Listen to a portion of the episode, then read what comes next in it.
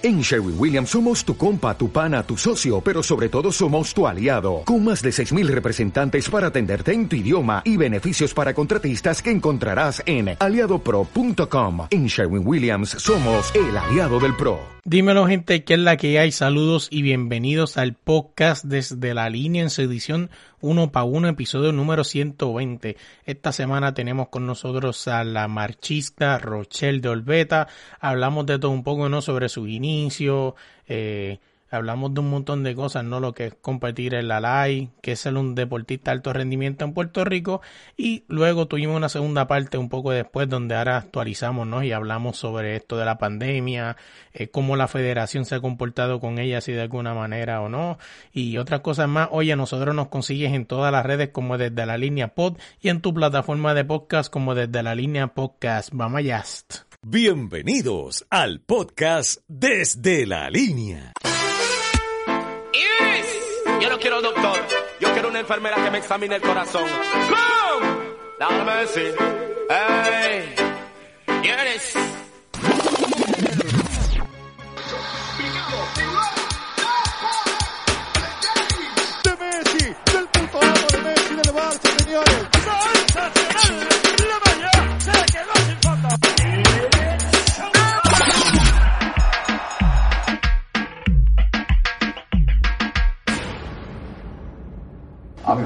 Mierda hablé. Dímelo gente, ¿qué es la que hay? Saludos y bienvenidos al podcast desde la línea en su edición 1 para 1. Esta semana tenemos con nosotros a Rachel de Orbeta, ¿qué es la que hay?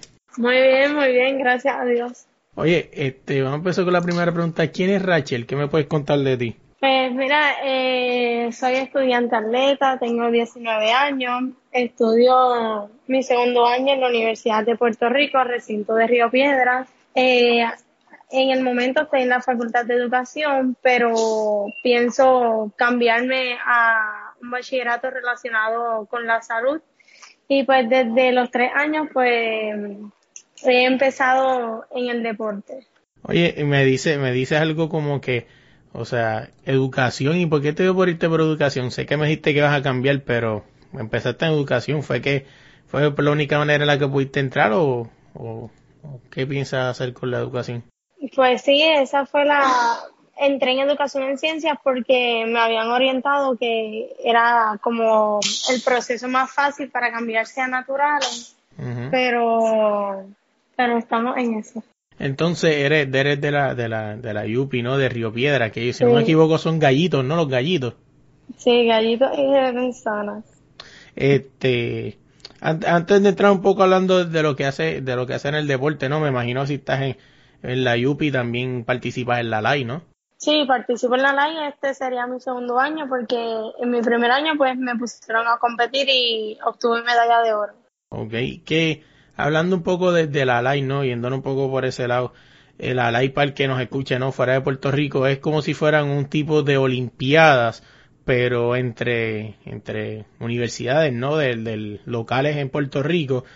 Y de verdad, ¿cómo es esa experiencia, ¿no? Que puedes contar un poco de la LAI. Pues, pues la LAI de verdad que es una, una experiencia inolvidable en el, en el campo universitario, ya que puedes enfrentarte a diversos atletas a nivel de Puerto Rico y pues de verdad que es una experiencia muy bonita y algo que vas a recordar para toda la vida.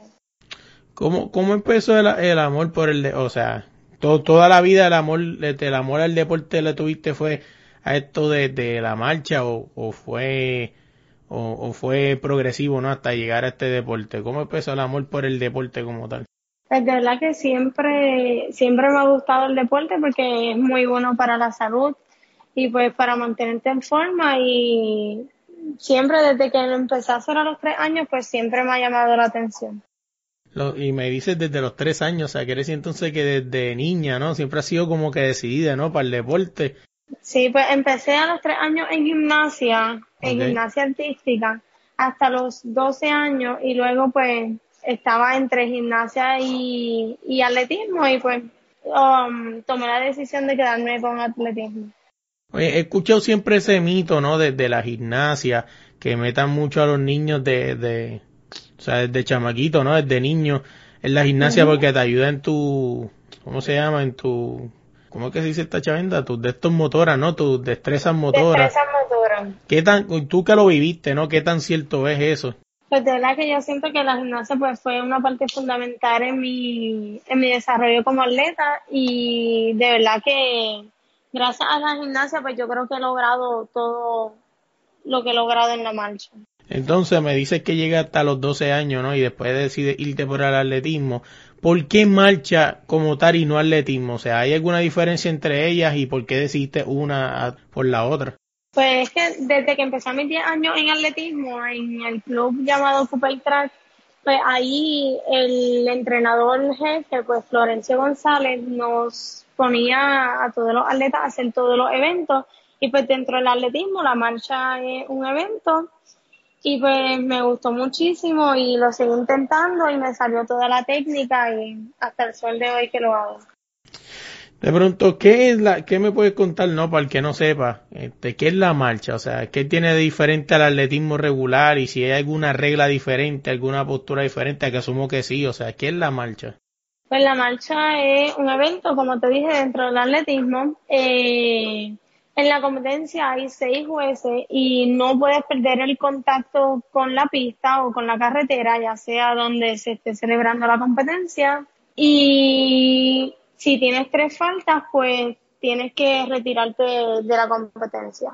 Ah, o sea, que, que tiene unas reglas específicas, ¿no? Y me imagino que, que, o sea, pues me imagino que qué cosa, ¿no? Qué cosa tan brutal, o sea, tres faltas y te tienes que retirar, o sea, cuando tú me hablas de faltas, ¿qué son las faltas? O sea, ¿qué vale el pues, error?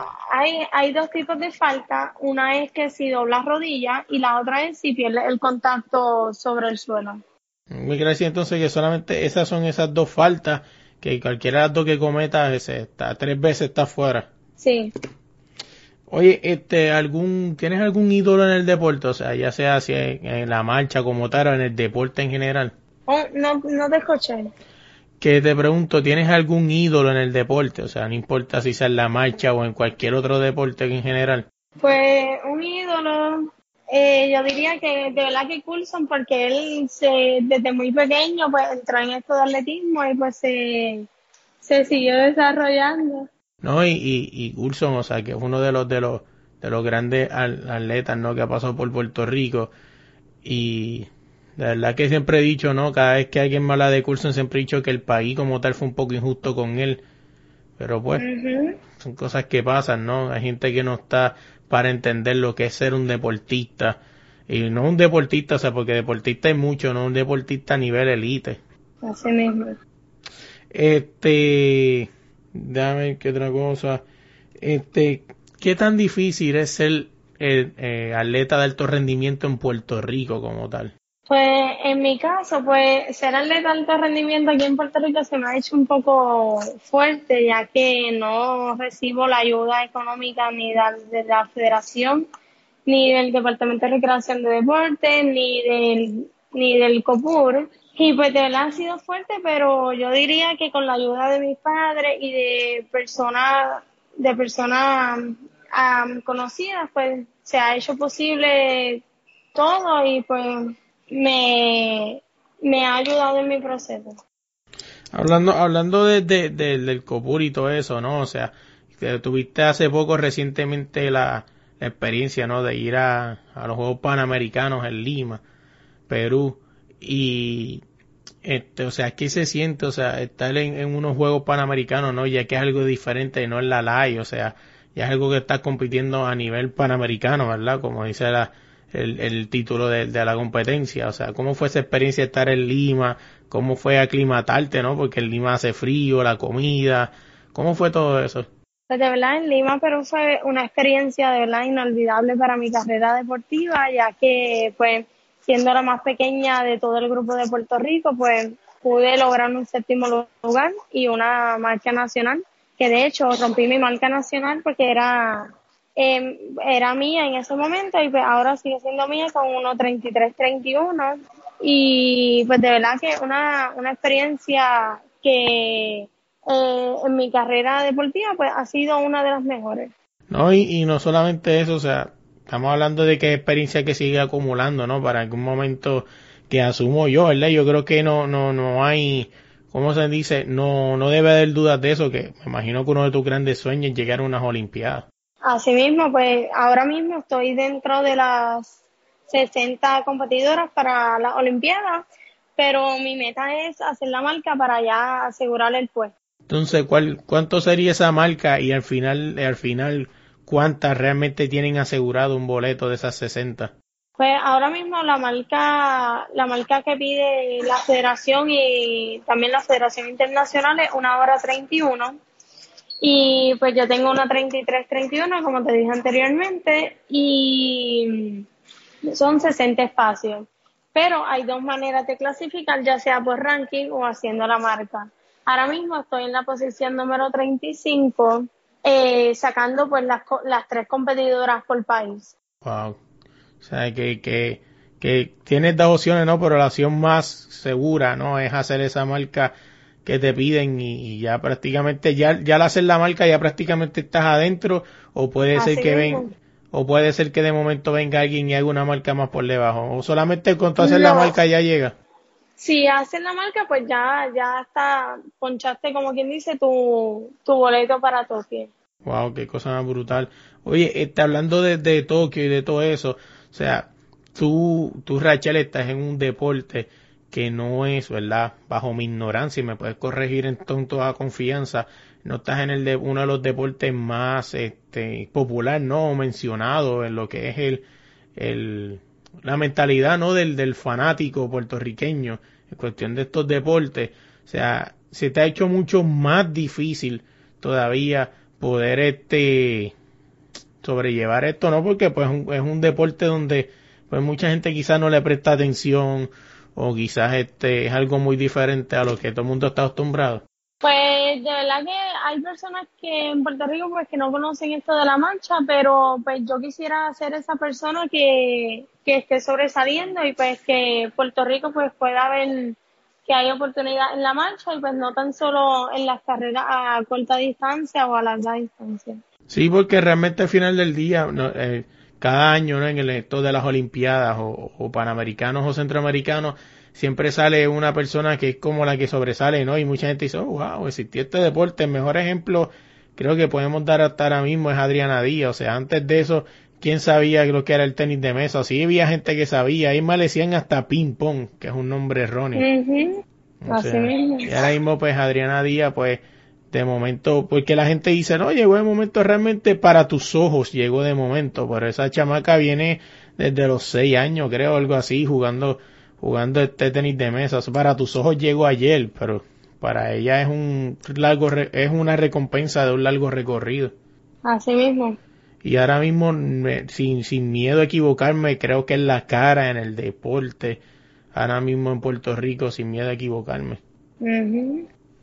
Este, yéndonos de ahí y hablando un poco más de, de ti, ¿no? Este, ¿qué, qué me puede, de estos, de estos, estos años, ¿no? Haciendo deporte como tal, este, alguna experiencia alguna anécdota que, que recuerdes de momento que te haya, que haya tenido un antes y un después en tu carrera? Pues cuando fui a mis segundos centroamericanos juveniles en el 2015, eh, estaba en una competencia de 5.000 metros y fue algo que me impactó para toda mi vida porque me sacaron un montón de faltas de tarjeta. Y de verdad que a mí nunca, nunca desde que había empezado mi carrera deportiva nunca me habían sacado tarjeta y pues me, me pararon en la carrera. Porque hay un sistema nuevo que se llama sistema de pit line que es si tienes tres faltas rojas pues te ponen en ese pit line por un minuto dependiendo la distancia es dependiendo los minutos que te ponen en ese pit line. Y pues me pusieron en el pit line pero cuando salí de ese minuto que me estaban aguantando allí pues gané medalla de bronce. Y pues ahí yo dije, pues nada es imposible en la vida, siempre, siempre hay manera de, ganar, siempre hay manera de, superarse. Y pues después de esa competencia me concentré y desde ahí pues nunca más me han sacado tarjeta. Aunque se puede decir como, como básicamente te pregunté, no hubo un antes y un después. Asumo yo que después de, eso, o sea, me imagino que vinieron los, la, no, corregir, ¿no? Esos errores y que eso no vuelva a suceder. Y eso, eso de que me cuentas de que, de lo, ¿cómo se llama cuál, la falta en el carril que te pone? ¿Me dijiste otra vez? Eh, pit line. Eh, eh, realmente cuando te, cuando llegue, cuando te, te ponen ese carril, tú sigues la misma marcha de los demás, simplemente te paran en, en el Pues seco. no, simplemente te paran en seco y te ponen, es como ponen una, como un rectángulo de conito y ahí tú te tienes que mantener dentro de ese rectángulo en lo que da el minuto. Wow. Sí, o sea que, que prácticamente se puede decir que es una que, que es una que es una hazaña, ¿no? Porque asumo yo que al, al detenerte ahí un minuto, me imagino que te habrán este sacado quizás alguna o una o una vuelta y media de, de, de ventaja, ¿no? Sí, ellos como 200 metros más o menos, 200, 250 metros. Este, me hablaste un poco de lo que de lo que es este ¿cómo se llama, no? De, de los proyectos futuros, ¿no? Que son este ir a, la, a, a Tokio y todo eso. Pero afuera de eso, o sea, ¿qué, qué proyecto futuro tienes en mente, no? Ya sea pues, lo profesional o en lo personal. Pues en lo profesional, pues terminar un bachillerato ahora mismo y pues luego seguir para maestría. Y pues en lo de en lo atleta, atlético, pues llegar a una olimpiada y pues llegar en una buena posición y representar bien a Puerto Rico. Oye, otra pregunta se me había olvidado, que, que me hablaste de, de, de, no, que es bien difícil este ser atleta de alto rendimiento en Puerto Rico. ¿En algún momento has deci- este, te ha pasado por la mente ir a entrenar a Estados Unidos o siempre te has querido quedar aquí? Pues te cuento que a mí me ofrecieron para, para Estados Unidos, pero yo siempre dije que no, pues no es lo mismo representar a, a Estados Unidos que a Puerto Rico. Y pues de verdad que nunca, nunca me ha pasado por la mente pues representar a ellos ni entrenar allá. ¿no? Y, y es algo que, o sea, que, que has de admirar, ¿no? Porque pues sabemos que han habido múltiples casos que el que sabe, sabe, ¿verdad? Como dice un, un gran filósofo llamado Teo Calderón, el que sabe, sabe, que, que muchos atletas no han decidido irse por Estados Unidos y pues, pues se les respeta, ¿no? Pues al final del día, pues aunque queramos o no, pues tenemos esa ciudadanía americana también que pues, pero, o Así sea, es. es, es respetable, ¿no? De tu parte que hayas decidido quedarte en Puerto Rico pues con las carencias porque pues la realidad del caso es que no podemos este tapar el cielo con una mano no que, el- que el deportista de alto rendimiento en Puerto Rico es maltratado día a día y después cuando van allá les exigen como si fueran del como si le estuvieran dando eh, facilidades de alto rendimiento cuando no lo es así Así mismo.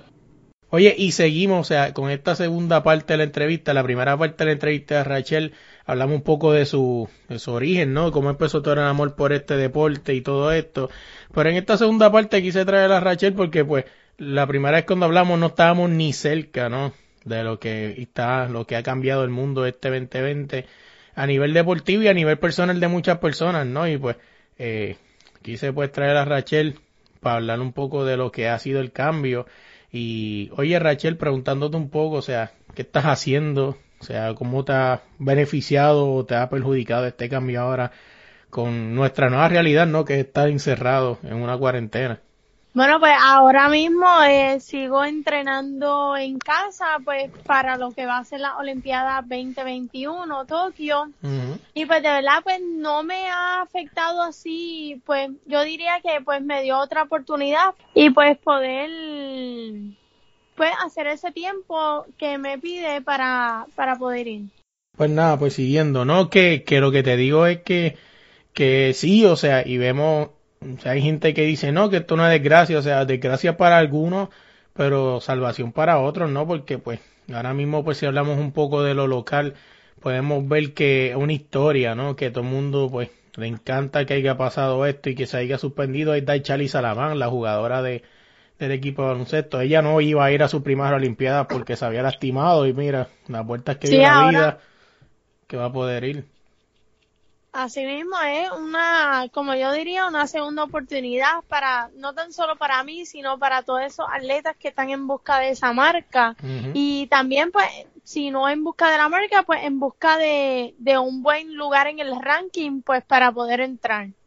Oye, y te pregunto, o sea, hablando así un poco lo que puedas decirme de cuestión de la federación, ¿qué les ha dicho ustedes como atletas? O sea, que le han dado alguna instrucción en específico o ya obviamente las Olimpiadas pues ya han sido canceladas, o sea, ya eso no hay vuelta atrás, pero algo tiene que pasar, ¿no? Porque ustedes tienen que mantener el ritmo de, de un ejemplo de que esto se acabe en junio, julio, agosto, ¿va a haber alguna competencia para mantenerlos activos o cómo sería la cosa? Bueno, pues por lo menos en mi caso, como ellos, ellos me quitaron del, pues de lo que era el, el sistema de alto rendimiento, pues por unas razones que desconozco, de verdad, hasta el sol de hoy desconozco.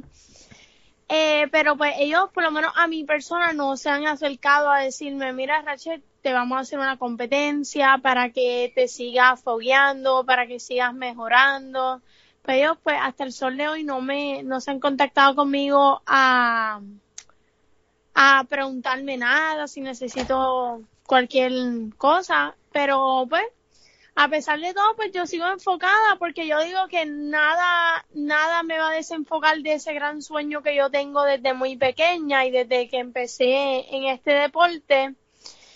Y pues sigo, sigo entrenando con la ayuda de mis padres, de mi entrenador y de todas esas personas allegadas a mí, pues que siempre me están apoyando y siempre pues están dando, están, están dándome todo pues para yo seguir adelante. Oye, tú dices eso y fíjate, me parece, me parece bien interesante lo que dices de lo de el departamento de alto rendimiento y es que eh, nos hemos dado de cuenta que no ha pasado solamente contigo, o sea, tú dices en tu caso que todavía no tienen ni idea por qué te sacaron, o sea, hemos visto otros también competidores, porque el problema es lo siguiente, yo puedo entender que es el departamento de alto rendimiento, pero o sea, ¿cómo tú pretendes que otros este, atletas lleguen a ser de alto rendimiento si no los ayudas, un ejemplo? Entonces le das el dinero cuando son altos rendimientos, ajá, pero ¿por qué no tratas de quizás ayudarlos? No tanto, a lo mejor no es que le dé tanto como al alto rendimiento, porque entendemos que son prioridad, pero o sea, ¿por qué no ayudas a ese que va subiendo? Para que sea de alto rendimiento, porque entonces, como hablé con una, con una gimnasta eh, mexicana, se llama Carla Salazar, o sea, tú puedes estarte chavando por 10 años, o sea, y cuando y si ellos te descubren 10 años después, ahí es que ellos te vienen a ayudar, o sea, mientras tanto no. Pues así mismo, de verdad que, pues, de verdad que a mí me chocó porque, porque ellos, lo, los requisitos que ellos pedían, pues yo los sigo cumpliendo. Cada competencia que voy sigo mejorando, sigo mejorando tiempos, tengo marcas nacionales, he ido a tres mundiales, como te había dicho anteriormente. Eh, pues entré a Lima, llegué en séptima posición y ellos piden que lleguen entre los primeros ocho, pues de verdad que, y siento que es injusto porque ah, conozco a otras personas que están en ese departamento de alto rendimiento. Que están por debajo de mí. Que de verdad que ahí es como una, pues, de favoritismo y pues también de, de discrimen contra mí y también de contra la marcha, porque lo que yo veo es que desde que yo empecé en esto y me empecé a desarrollar como atleta, ellos nunca, nunca han demostrado ese interés por la marcha. Y pues de verdad que yo le, por aquí pues quiero exhortarlo a ellos a que sí vean un porvenir en la marcha, sí vean, sí vean como que algo más, un, un evento que puede llevar a Puerto Rico en alto, como lo está haciendo ahora mismo. También tengo a mi compañero Jan Moreo, que él llegó bronce en las Olimpiadas Juveniles, que es un, un evento que se ha ido desarrollando. Y pues de verdad que le han dado, le han dado de codo, de verdad, y eso es muy triste.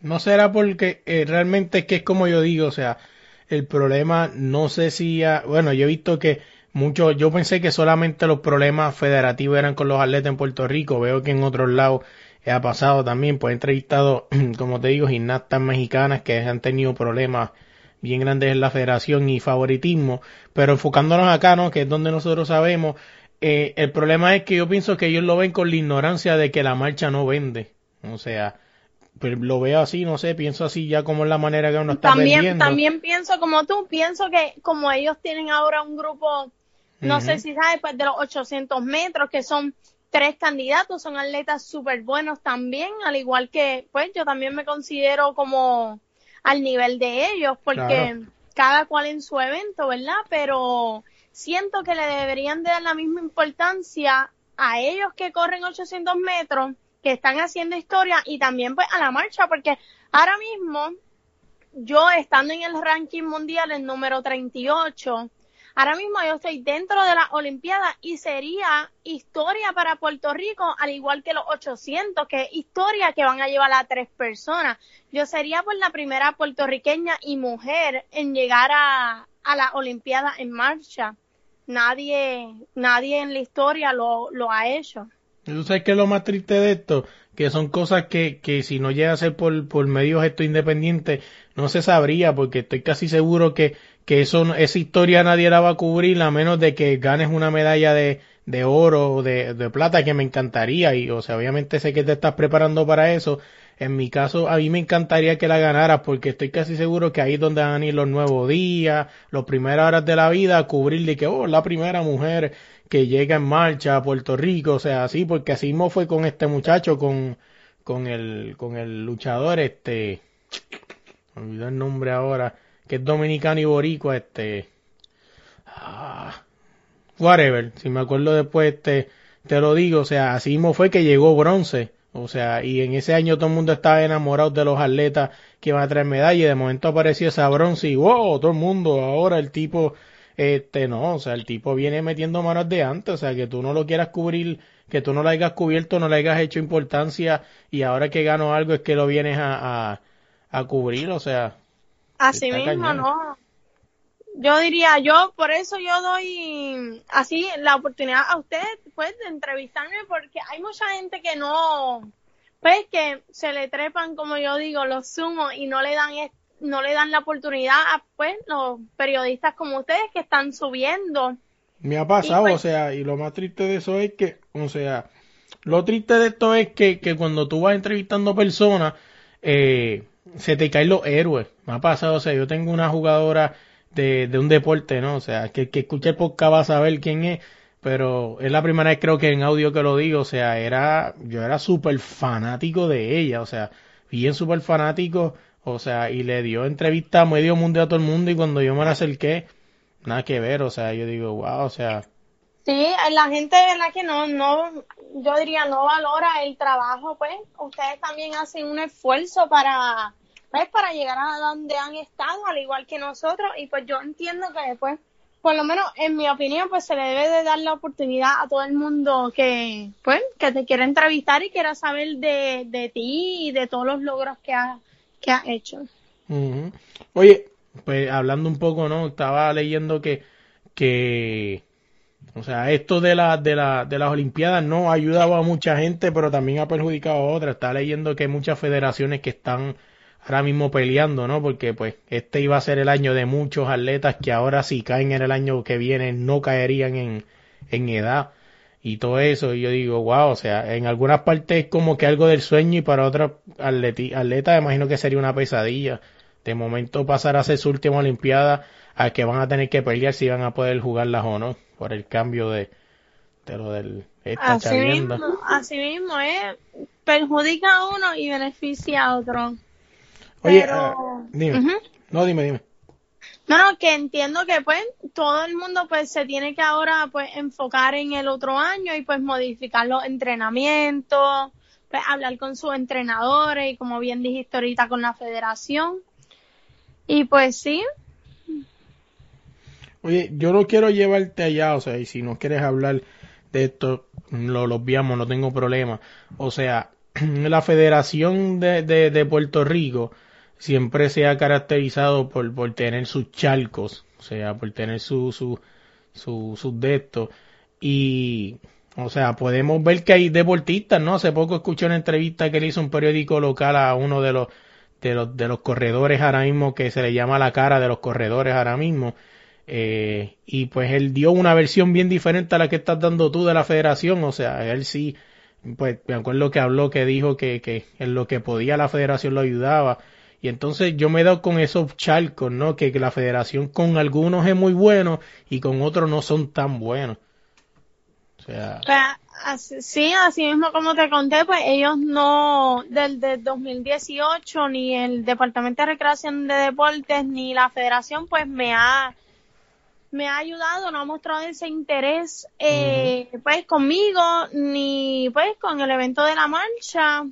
Y de verdad que, como bien te dije, es muy triste porque pues todas las competencias que yo he salido de Puerto Rico, pues mm, he tenido que buscar los fondos, he tenido que hasta preparar postres que yo hago pues para venderlo y pues sacar el dinero para foguearme, para buscar una mejor posición en el ranking. Y pues gracias a Dios este año eh, pues antes de que pasara todo lo de la pandemia y pues lo que estamos pasando ahora, pues la alcaldesa Carmen Yulín, yo me le acerqué y pues ella, pues gracias a Dios, pues ella me, ella me cubrió pues Sí, todos los viajes que a me, ajá, pues me ayudó con todos estos viajes que yo iba a hacer, que tenía planificado para hacer en este 2020.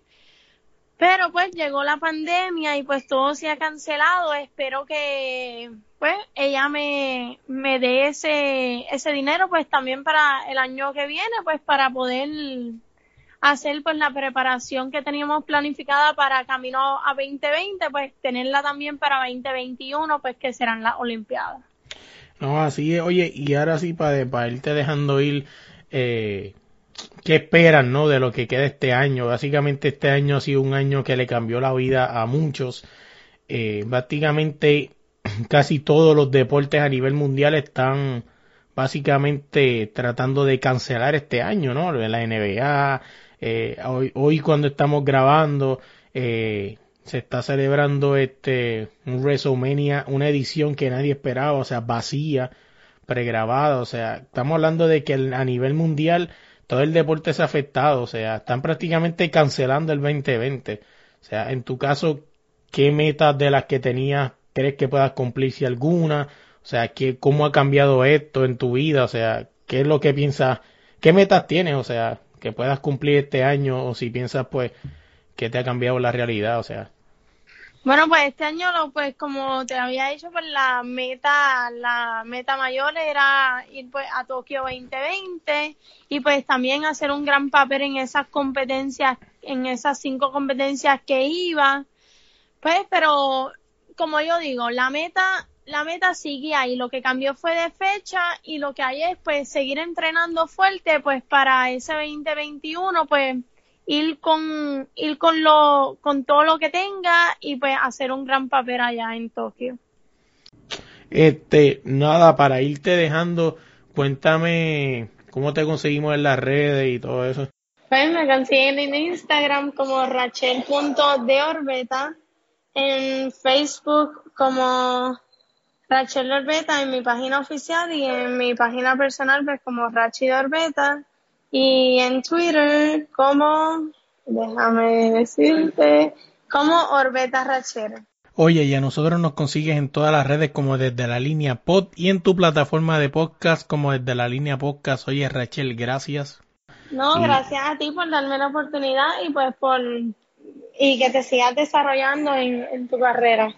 Oye, gracias de verdad, este, y espero que cuando clasifique, porque sé que, que vas a clasificar a Tokio, cuando vayas allá y para atrás, nos sentamos a hablar un rato, ¿no? Para hablar de, de lo que es esa experiencia de haber ido a tu primera Olimpiada, porque así va a ser.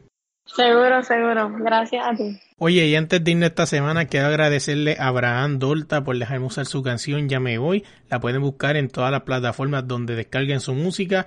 Ya me voy. Tampoco me puedo olvidar de esa voz tan elegante que escucharon al principio del podcast, Gerardo Ortiz. Así que muchas gracias por ayudarme en esta locura. Y también en el logo a Fran del podcast Que es la que y a Calimocho Man. Nada, gente, se me cuidan.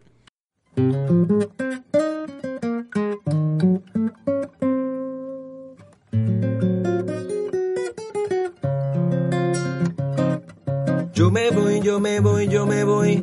Yo me voy, yo me voy, yo me voy. Yo me voy, yo me voy. Me voy de aquí. Yo me voy, yo me voy, yo me voy. Yo me voy, yo me voy, yo me voy. Yo me voy, yo me voy. Me voy de aquí. Es difícil para mí seguir en este paraíso que me hizo porque no consigo ni aguantar el sentado en el avión porque el destino lo quiso. Necesito un trabajito que me pague bien. Yo tengo familia, deudas y ganas de mejorar. También ahorrar. Me gasté lo justo para tener estudios de posgrado. No es tan fácil esta decisión de progresar, irse a volar. Tengo un cosquilleo en la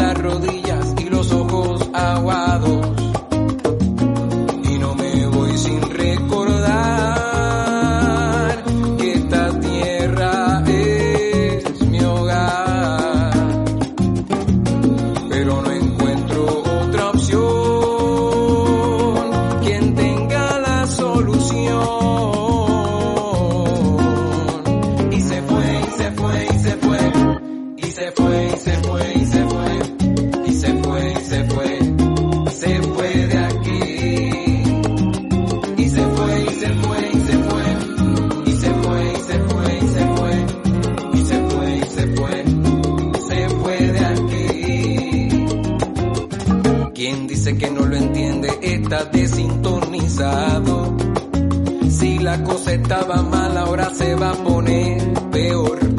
Nadie debe quedarse con los brazos cruzados o desdoblados. Nuestra gente necesita una condición mejor. Dentro de las opciones está la de emigrar, salir a trabajar y responde a instinto de supervivencia, que es una ciencia. En nuestro ADN hay una fuerza que así se siente, así se piensa y no se va sin recordar.